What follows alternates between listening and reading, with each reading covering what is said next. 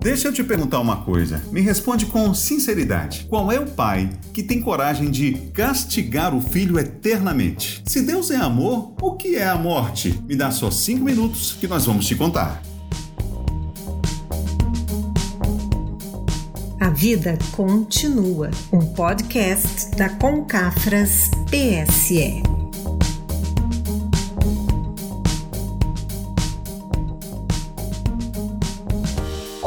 Pessoal! Tudo bem com vocês? Nós somos trabalhadores do Cristo. Eu me chamo Regina Carvalho e você acabou de ouvir aí o Adalberto Melo. E na edição de hoje, nós vamos ter ainda a participação de Sebastião Ribeiro e Guilherme Duarte. Bom, pessoal, é fato que tudo que nasce, você já sabe, né? Morre filósofos, poetas, escritores, artistas e sábios de todos os tempos têm se voltado para esse estudo desse fenômeno e a maioria concluiu que a vida não se acaba quando o corpo se extingue. Mas então, Regina, por que que muitas pessoas ainda encaram a morte como um castigo de Deus? Essa pergunta aí é boa, Adalberto. E para responder a sua pergunta, eu vou pedir uma ajuda para o nosso amigo Sebastião Ribeiro. Olha, pessoal, Regina, Adalberto, Lá, em uma das obras básicas da doutrina espírita, o Evangelho segundo o Espiritismo, nós vamos encontrar essa resposta. E quem nos traz a lição é exatamente um irmão nosso que partiu desse plano. Está lá no capítulo 5, Bem-aventurados os aflitos. Segundo Sanson, nós não devemos julgar a justiça divina pela nossa. Aquilo que às vezes nos parece um mal é um bem. Ô Sebastião, explica melhor pra gente. Vamos exemplificar o caso das mortes prematuras, não é?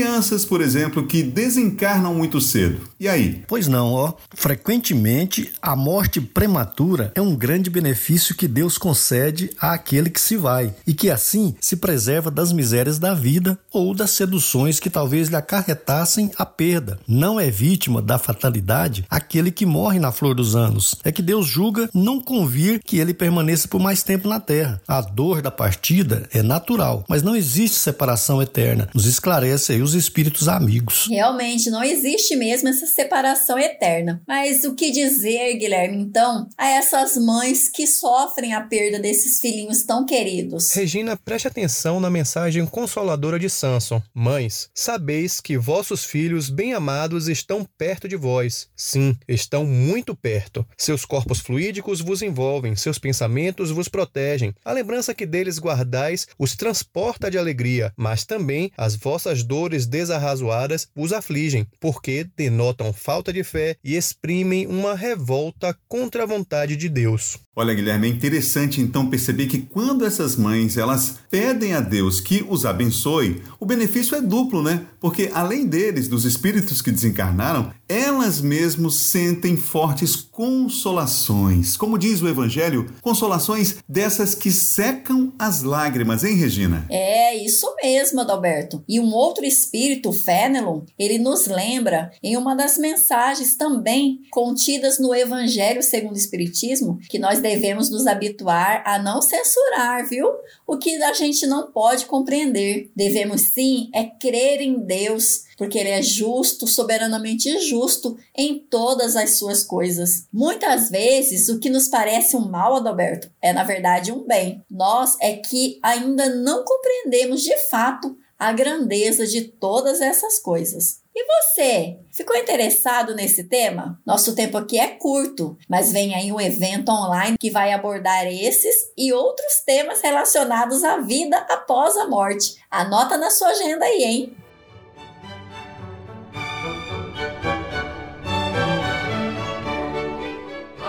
Olá! Quer conhecer e aprofundar os seus estudos sobre o Espiritismo e praticar o bem? Vem aí a Concafras 2021, a Concafras de todo o Brasil. Encontro Espírita Teórico Prático, desta vez totalmente online, de 12 a 14 de fevereiro de 2021. Venha e participe. Inscrições no site www.concafras.com.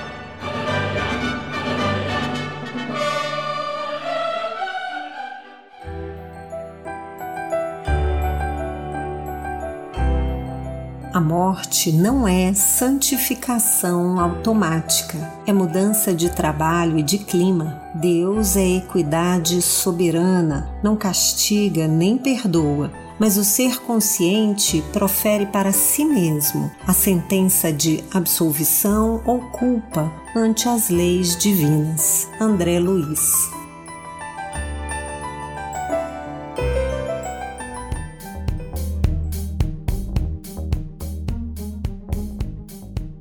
Bem, pessoal, nós já estamos chegando ao final do nosso encontro aqui de hoje, mas outros com certeza virão. E anote na agenda aí, com Cafras 2021. A gente já tá sentindo o clima e vai ser bom demais você é o nosso convidado especial, hein? Um abraço e até a próxima. Tchau, tchau, pessoal. Até a próxima e eu te espero, hein? Na Concafras Online 2021. Pessoal, até o próximo programa. É isso aí, pessoal. Muito obrigado. Fiquem com Deus e até uma próxima. Eu conto com vocês na Concafras 2021.